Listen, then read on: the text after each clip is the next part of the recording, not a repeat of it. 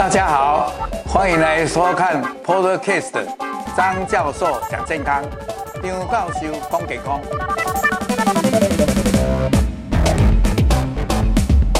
各位朋友，大家午安，又到我们每周四下午两点的张教授讲健康。今天中华夜，我们特别请到的是，诶，可以说变成朋友了啦。那就是米娜小姐。我们知道米娜小姐就是算是年轻型乳癌的这一个族群。那她哦怎么样呢？就是勇敢面对。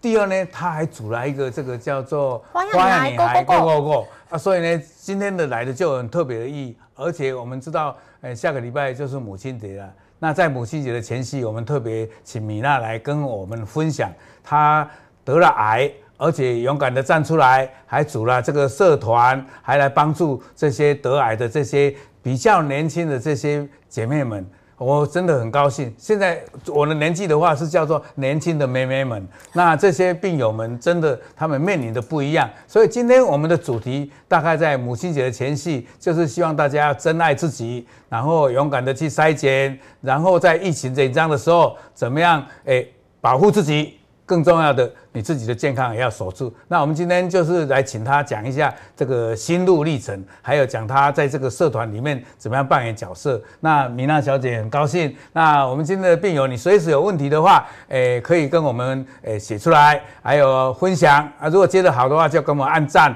啊，然后订阅啊，开启你的小铃铛。好，那么米娜小姐，你什么时候得了乳癌啊？得了乳癌以后，那心境上怎么样？然后后来又怎么样？这些就让你来自由发挥吧。好，谢谢。好的，教授好。你 好，大家好，大家好。下午的时间，大家好，我就是很开心，可以既然可以上到张教授直播了，就是一直都很期待。对，终于有这个机会可以跟大家聊聊天哦。刚刚教授就是有问我，就是关于就是怎么样发现就确诊的这个过程这样子。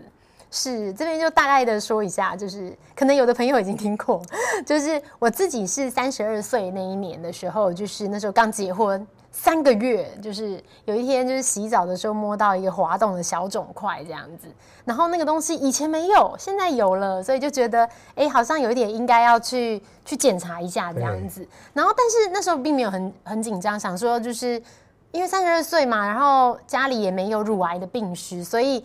去看医师，医师也说，哎、欸，好像不需要太紧张，对不对？应该是囊肿的机会比较高，这样。哎、欸，但是如果你那么紧张，我们就来切片好了，切片比较准，这样子。结果一切，医生就说，哎、欸，你是乳癌这样。所以就确诊，确诊是乳癌这样。那后来就是，其实因为现在的那个乳癌的治疗技术是很好的，对对对，所以得到乳癌就是其实也不用太过紧张，就是呃，医师就会帮你安排这样子。那那时候我就是也有做了，就是化疗、标靶跟手术。你都做过了？对，就是连标靶也做了是吧？对，我连标靶都做了，做了一年这样子，然后做了就是化疗，然后全部的治疗其实都完成到现在，现在大概也过了七八年的时间了。这样子哦，是。那我听你这样讲，就是说你一得到的时候，不是不经意的。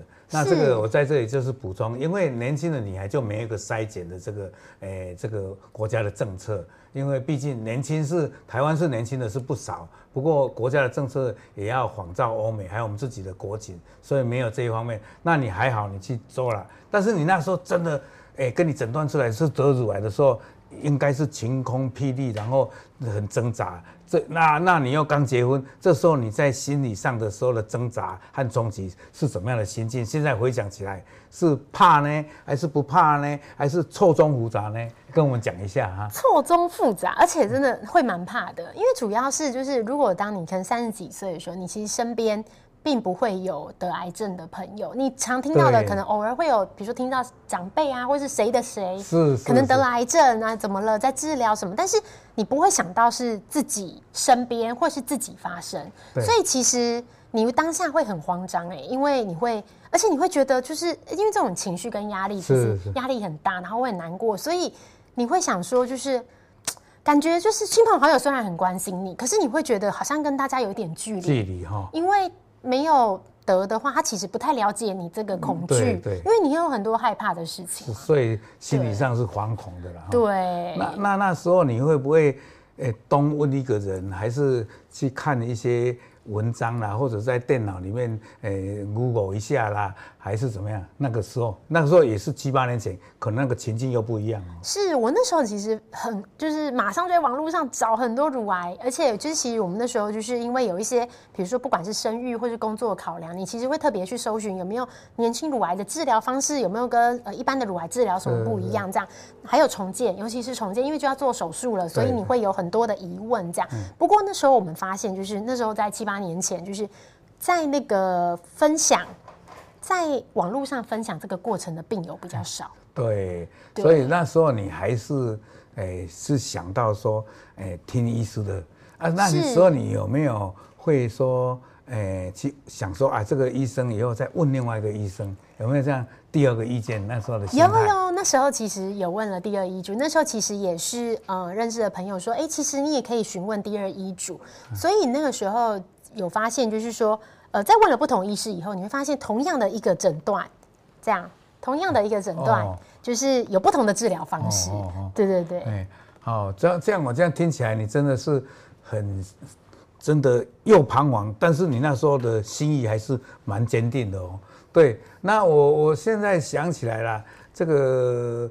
你有这样的哎、对对对，我们的小编在跟我讲说哦，哎，大家请留言，那我们会送一种很像精美的这个内衣哦啊，我们这个会在 FB 上，还有在那个哎，就是那个哎雅虎方都都有。啊，不是雅虎了，YouTube 了，YouTube 了啊，我这个脑筋都啪嗒啪嗒，那没有关系，这希望你们在。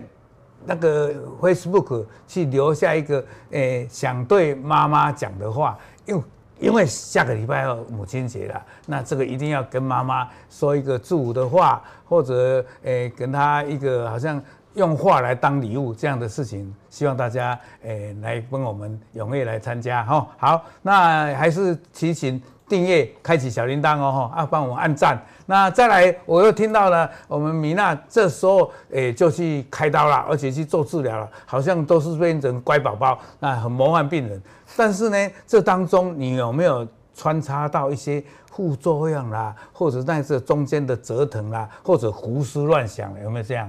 的情境是中间的副作用真的是还蛮辛苦的这样子，可是我现在回想起，尤其是做化疗，我们常常看到电视上，电视上常会演很多就是乡土剧，很多人做完化疗就怎么了这样之类，所以你就会很害怕啊，就就很多人不敢做治疗嘛。那你实际上自己做治疗之后，你会发现说，就是呃，其实治疗的这个恐惧比较是来自于。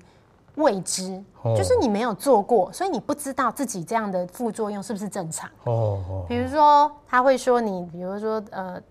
比如说想吐或是什么，oh. 或是手麻或是什么这些副作用，但是你不知道，哎、欸，我这个程度是正常吗？所以你会很容易在很紧张。那你不知道说，哎、欸，这个药有用吗？对。那病友很可爱哦、喔，就是我们有遇过病友，就是副作用比较轻微，然后他也会紧张。对对对。哎、欸，那副作用轻微是不是药没有效？对。这样就是你副作用太严重会紧张，然后副作用很轻微也会紧张。对对对。因为我我自己因为这几十年来看了很多病人。特别年轻的病人，我总觉得他们其实心里的恐慌不亚于其他年长的，而且他们真的面对的问题有一点不一样，所以他们问的核心也不太一样，这是第一点。第二点，我发现他们哦，就是说总是年轻嘛，他的活动力比较强，他就去会找的东西会比较多，所以问题也比较多。但是呢，他们的接受度不亚于这其他的年轻人，你有没有这样同样的感觉？就是说啊，我还是想说要开完刀，因为我往后的日子还比其他年长的更久，所以一定要把它医好。有没有这样的感觉？有，还是有这样的冲动，还有这样的决心？对，真的要有这样的决心哎！就是我们有个病友，就是有分享一句话，我觉得超喜欢的。我们病友凯西，他就说：“辛苦一阵子，幸福一辈子。”哦，这一句话哇，哇超棒哦！辛苦一阵子，幸福一辈子，对，还有押韵呢啊！对对对对对对，辛苦一阵子。幸福一辈子，对，真的，因为治疗只是一个过程嘛。我们把治疗的过程完成了之后，我们还是可以维持很好的生活品质，做想做的事。对对对对对对。还是在这里提醒一下，诶，请在 FB 留言，然后我们会送 Uniqlo 做的这个无钢圈透气内衣，很漂亮哦。啊，刚才米娜拿的那个就是要送的礼物，请大家踊跃来留言哈、哦，拜托拜托，谢谢哦。对，今天会抽出随机抽出十组。十组哦，对也不少哦，哈，对对对，请大家都踊跃留言。对，啊，如果有问题也随时诶跟我们写出来，我们一定会马上跟你们回答。好，再来就请教你，这庄庄刚结婚，那先生那时候怎么样的心境？还有你怎么样想到你说往后的日子怎么过？那这中你觉得，或者你你周边的人，还是你本人？也有没有觉得好像要面对的问题是哪几个？是你排下来一二三也好，或者你觉得只有一个，或者两个、三个，或者你到现在你组了社团，你觉得哪些问题你常诶、欸、这些年轻的乳癌朋友？上一次那个心怡来就说他还没有想这个，他现在想治疗而已。但是你现在是六七年了，你有很多经验，应该给我们这些诶、妹妹们这些年轻的乳癌病友们稍微分享一下啊。是，就是一开始真的就像心仪，如果一开始确诊的话，他一定想的是治疗。我那时候其实也是，家人也是希望可以顺利完成治疗，因为治疗时间说短也不是真的很短，也是有好几个月到一年多嘛，对对对，然后完成手术跟治疗，这个是最重要的。但是我觉得这个放在最重要是对的，就是因为很多问题我们都可以慢慢想，想，可是治疗是不等人的，因为我们有遇过病友说，他要等到可以接受这件事情以后，再开始认真治疗。你知道，就是中间已经错过了，就是、啊、因为这种治疗是不等人的，不等人的，而且他这个时候就是要做。而且这个时候就是要什么一个处置或者一个治疗的这个诶过程跟疗程，所以这个就是很很很很很严格的啦。对，而且我觉得如果说你想了很久，终于决定去治疗，可是却因为错过了这个最佳的治疗时间，你做了一样辛苦的事情，但是效果不好，其实这样我会觉得很不划算。对呀、啊，对，对对对，我们在最好的时间，然后完成医师的治疗计划是最重要。然后我觉得我这几年其实一直都在面对的有一个，就是我相信病友都一样，就是。呃，对于这个疾病的，就是复发转移的压力。对，因为其实呃，我们是看呃医疗上面会看很多数据，那你做了这些治疗，我们降低复发转移的几率嘛。嗯嗯、但是我们也知道这不是百分之百的，嗯、所以很多病友其实会一直在这个压力里面。对，这样。所以，所以我 现在听起来，米娜你的想法还是说我治疗治疗以后，我希望有效，我希望不要再花。对，而且以后就是变成一个跟健康人一样的健康。但是有的人就会东西乱想，就是说，哎，我打了药以后，我是不是不再年轻了啊？我是不是就不像女人了啊？我，呃，这个我呢，我我有有的是刚生孩子嘛，所以呢，他会不会想说，哎，以后我等不到我的孩子，哎，这个毕业或什么那些，或者，哎，我现在变丑了怎么办？哎，我我。我那个，呃，在治疗当中会不会，呃，就是掉头啊？有没有人这样想这些问题啊？有，之前有一个病友就是跟我说，他说他的那个他还没开始治疗，然后他说他的小孩很小，大概才可能五岁。他说他是不是他想等到小孩长大成人听得懂话之后，他才去治疗？哦。然后我们就想说，就是，嗯、呃，你想想身边的人，你的先生可能四十岁，哦、对，都还很失控，这样，对对对，所以其实。我们觉得，呃，也想跟妈妈们说，就是其实要先照顾自己，哦、因为小孩需要的就是你的陪伴嘛。如果你完成治疗，你才能长长久久的陪伴。所以，像听起来，第一就是说自己要治疗了，所以想要说是不是能够好起来，不要复发。第二个就想到说，哎，跟夫妻之间怎么样营造。诶，在病当中，或者甚至以后的日子，怎么样营造好的关系啊？再来，如果诶没有孩子的，你这一方面，因为你也是碰临到这个，那这种生育的问题，诶，你有没有什么自己的看法啊？再来一个就是说，诶，要让孩子跟他的关系好啊，这方面又有怎么样的想法？再来就是想到要漂亮、要美、要内在的、要外在的、要重建信心，那这种乳房的重建，你这一方面有什么诶看法？更重要的，诶，在治疗当中，马上的就是恶心、呕吐、掉头发。那这方面你自己的感觉怎么样？还有，你这一次组社团以后，你有什么样的看法？好的，就是，就是哈，就是，嗯、就是因为真的年轻病友遇到很多问题，比如说像教授讲的，从家庭的关系到工作，很多病友就是职场，都，有的病友可能还没有退休，然后他必须要工作才能支付医药费嘛，或是说他也怕他离开这个职场。可能两一两年的时间，他再回去职场，你换工作，你也很难去交代这个中间的这个空缺这样子。所以病友其实蛮常为了就是工作的事情、劳动的部分在烦恼这样子。然后就是另外一个教授有提到一个超重要，对病友来说超重要，就是我们很常遇到的就是关于重建的问题跟生育。那生育保存这个部分，就是现在其实现在也很感谢，就是各医院有很重视生育保存的问题，就是很多病友在。呃，做化疗之前，医师就会提醒要做，比如说像冻卵，对这样子的的，就是先做这样的计划，其实真的非常重要。因为这个我跟你打岔，是我们乳房医协会也为了说是年轻的乳癌病友怎么样在做生意方面，我们还诶大家讨论以后，呃弄来一个叫做诶这个年轻乳癌病友生意计划的共识的一个计划，哎，这个以后要给一般民众看的。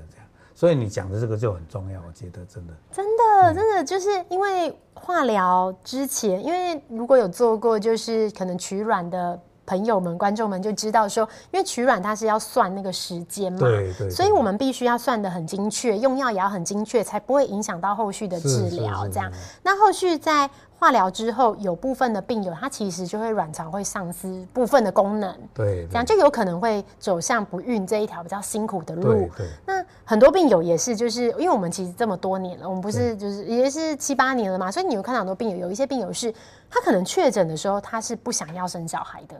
他可能确诊才二十几岁，他觉得我先治疗，但是其实我们都常常跟病友说，你的想法也许会变，对对。对，也许五年后、十年后，你又想要，你又想要生了，但是你万一的卵巢没功能，对，那就。错失那个机会，对，然后这是没有办法，不可逆的嘛，所以这个我们会提醒病友说，不管对，要要考虑周详。是是，那我们知道现在就是妇产科的这个冻卵这个部分，国家有一些补助，其实可以问看看，跟你的就是生殖中心的那个医师讨论。对对对对，现在因为那个生育率下降关系，所以也有一些补助。哎，补助的措施跟政策，对对对，所以我们病友其实可以考虑，就是就是跟医师讨论，先是不是做个预备，这样也蛮好的。是，然后再来就是有讲到一个，就是就是啊，社团啊，对对对对，就是我们后来就是因为一直有分享这些年轻病友的这些故事跟遇到的问题，所以后来在花样女孩 Go Go Go 的这个病友社群里面，我们就有做了一些讨论，也包含蛮多像是重建。对，刚刚教授有说到重建，真的是就是。重建这是大家会很关心的问题，因为女性其实不分年纪，不管是年长或年轻的，就是大家都想要漂漂亮亮的，啊，对，对，对啊。这样可以打岔一下，是那个那一次刚好碰见那个健康健康保险的健保署的这个李伯章署长啊，那我就跟他请教说，很多年轻的他们真的这个。乳房是他们的一个很重要的一个魅力所在的一个第二性征，而且他们对于这个乳房重建也是蛮迫切期待的。他就说，哎，他知道说日本跟韩国已经通过了，所以呢，他也愿意在这一方面诶来思考。所以我想在不久的将来，我们乳房医协会也会积极去诶突破这个这个困境。啊，他署长也好像有首肯说，尽量来找经费出来，以后只要他要重建的话，他也愿意诶来做一个补助，这样。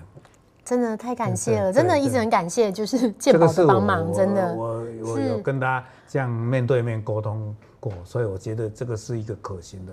我们现在呃对于这个年轻的乳房的重建，还有它乳房外形的保。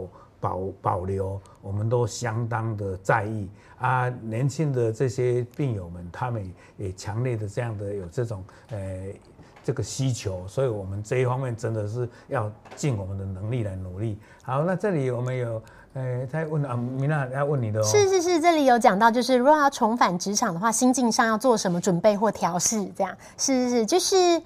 嗯，我觉得就是真的还是跟自己的沟通蛮重要，然后找到一个就是，嗯，我们其实，在跟病友沟通这个这个议题的时候，就是还是蛮多，我觉得是仰赖现在的就是公司跟员工之间的沟通，欸，因为很多公司它其实是可以去理解，就是说你今天的病友他到公司就职之后，然后有一些需要，比如说请假啊，或是。或是要去回诊这些需求这样子，对，那这就是可以去做一些协调。那我觉得心境上的话，我自己是把自己当成就是我完成了全部的治疗了，所以我就把自己当成一个就是一般人这样子。对，当然如果说工作上面就是有需要一些就是跟主管沟通的部分，要比如说定期回诊啊，那些都可以先讲这样子。哦，这个就很重要。我我我们如果你这个时候没有办法看，我们在 YouTube 还有在那个 Facebook。哎，也会再播出，所以大家也放心，因为有时候大家的时间不一定许可啊。如果你们觉得赞，就帮我们按赞啊，分享、订阅、开启小铃铛哦。然后再来就是说，哎，你就这么热心，而且你勇敢的要站出来，然后你又主持了这个呃花样女人 Go Go Go 这个。很好很好的优质的，而且你还写了一本书，叫做《面对乳癌你不孤单》。其实我今天想要带来给我们朋友先 来欣赏一下，那内容写得很好。另外，诶，你的那个也是很有热心的，诶，钢铁的那个钢铁琴也写了一篇诶一本书。所以我觉得你们那个团体真的是一个很有怎么讲，很有爱心、很有热忱，又很有好像规划、很有纪律哦这样的一个团体。那你觉得你在这个？过程中是一个创办人，那又做了书，那你这当中你觉得你快乐的是什么？然后你觉得还有什么要有待努力的啊？像我自己也有乳癌基金会，所以可以感受到你这个在做的当中，哎，真的是有诶很多的快乐跟成就感。那这方面可不可以借这个机会跟我们病友分享？甚至于你觉得说你想要在做什么，会让这些年轻的这些乳癌病友会更快乐、更幸福，还有觉得自己的信心更有。是在这一条路上，就是虽然一开始就是得到这个疾病是非常害怕、恐惧的，不过也因为这样认识了一群好朋友，这样也。也因为在推动乳癌防治，也认识了教授跟乳癌防治基金会，所以这都是很开心的，对，互通有无一样的，对对对，所以我们现在 一加一是大于二的力量了，知道吗？对，真的会觉得超开心的，对。然后就是我们其实一直在关注很多面向的问题，这样。然后我们现在很关注的乳癌的议题，年轻的病友我们也扩展到就是不分。不分年龄，然后或是说年轻的病友，他不一定是乳癌，有一些是呃女性的病友，或是年轻的病友，我们也都很关注这样子的。那也希望未来就是可以为一些就是年轻病友发声，因为有一些年轻病友遇到的问题，可能我们自己没有遇到，那我们不知道他有这个困难。对，对，那如果知道了之后，哎，我们也许可以想到一些解决的方式，或是结合就是基金会的力量啊，一起来多做一点什么，对，就会觉得很开心。所以这个真的是很好，因为。我做乳癌防治基金会举办成立以来，到现在已经二十七年了。那觉得说，真的很多的病友是需要我们的帮助，所以现在在美国也好，欧洲也好，甚至我们这个邻近的日本、新加坡都有关心这个叫做，哎，这些得了病的人，我们怎么样支持他？而且现在的协会里面把这一块当做一个很重要的一个部门，所以叫做一个 survivorship，就是这些长期活存者的一个，我们要怎么倡议他、支持他，所以这个变成一个很重要的部分。所以我谢谢米娜能够帮我们做了这件事，而且我们乳癌基金会真的是跟这个花样女人 Go Go Go，好像就是一个姐妹会一样，所以姐妹里面就不分彼此，哎，有什么就说什么，然后大家一起合作来在做这件事。那现在有一个是这边。有一个提问，就是询问张教授，就是荷尔蒙阳性乳癌的复发几率是不是在五年后会升高？那这一位病友他是二期，今年已经第五年了，常常会担心。他四十三岁确诊，现在已经四十八岁了。哦，他打了停经针四年，已经有一点骨松，所以他想把卵巢拿掉。哦，那这里也想请教一下医师专业的看法。现在听起来。诶、欸，我现在是不晓得是四十三岁是现在还是现在是四十八岁，对。好，那这样的话，你这个问题就很重要，而且是很多很多这样四十岁到五十岁的这些我们这些诶、欸、姐妹们、这些病友们最关心的。第一就是他荷尔蒙接受体阳性，其实和我们的接受体阳性还分成叫做管腔型 A 跟管腔型 B。那管腔型 A 就是偏向很好的。管腔型是超差，但是管腔型 B 也是可以治疗的。你刚好是第二期，那第二期的一般来讲，诶、复发的比例是比第一期会高一点，但是老实说，它复发比例也不是很高。那确实和我们接受的阳性的病人，他的这个细胞的恶性度是比较没有那么强，不要没有那么恶性，所以呢，他的复发有时候真的是晚一点才来啊。所以你现在五年的话，有可能会稍微高一点，但是也不尽然。所以呢，我们现在的荷尔蒙的治疗常常偏向于，诶，可以做到十年。那你第二期的，我们有时候真的会叫你把药吃到十年。那你也不要担心说会复发，因为现在的诶医学很进步，加上我们现在的团队都很强，所以呢都会在定期里面帮你追踪，包括一些检查，包括一些诶跟你的这中间的这些理学检查，还有做必要的一些抽血，还有做胸部 X 光，甚至于做腹部超音波，还有乳房超音波、乳房 X 光摄影，都会帮你安排的很好，所以你可以放心。倒是说你有骨松的地方，想要，诶、欸，打了停经针，想要把卵巢拿掉，不想再打针了。我个人是持这样，可以不要再打停经针了，但是，呃、不要轻易把卵巢拿掉。那如果稍微有骨松的话，现在治疗骨松的药很多。那你就不用操心那么多，也有双磷酸盐，然后也有 rank 的抑制剂，就是所谓的那种 Prolia。那这种药呢，当然有时候健保是不给付的。但是如果你的骨松程度比较强，有时候健保也是会给付的，所以你不要操心。而且这些药呢，智慧是智慧，就是哎，价钱还蛮低的，所以这一方面你不要操心。我个人持的是说，卵巢毕竟你是身体的一个器官，就不要轻易去拿到。那对你的这个骨质疏松也不会造成什么影响啊，对你的病情也不会影响，所以你不要操心，好不好？谢谢哦。那我们还是提醒各位按赞、订阅、开启小铃铛哈。啊，再来就是我们剩下五分钟的时间，哎，我还是请教呃米娜小姐，如果说哎这当中你这七八年走过了这样，那你也对社团有这么多的贡献，你也出了书，那我知道你现在还是活跃在这个哎你的工作上，甚至于我还从哎侧面了解，哎你那个孩子也很可爱，那这方面哎你有没有什么话要跟？在这个母亲节前夕，要跟我们的诶病友，甚至我们的听众、诶观众来诶分享一下，甚至于在这个时候诶讲出你心里的话，还有诶往后我们怎么样再合作，或者怎么样有更好的直播。另外，还是请大家诶在 Facebook 留言，然后我们要抽出十个这个诶得奖的人。等一下我们会诶把这个得奖的来抽一下，暂时还有两分钟你。把那个你的心境，还有怎么样的话，甚至于你现在要跟妈妈讲的话，也借这个机会讲出来啊！谢谢。好的。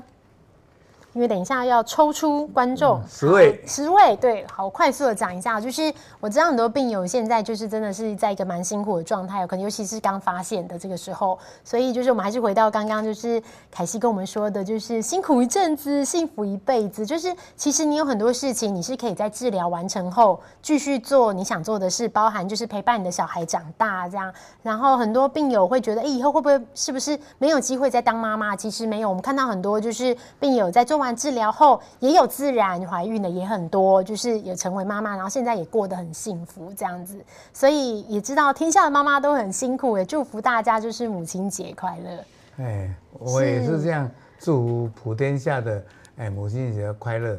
哎，我希望如果你是得病了，而且在治疗当中，或者现在是在追踪当中，你都要做一个你在生命中的勇者，也就是说你不怕一切。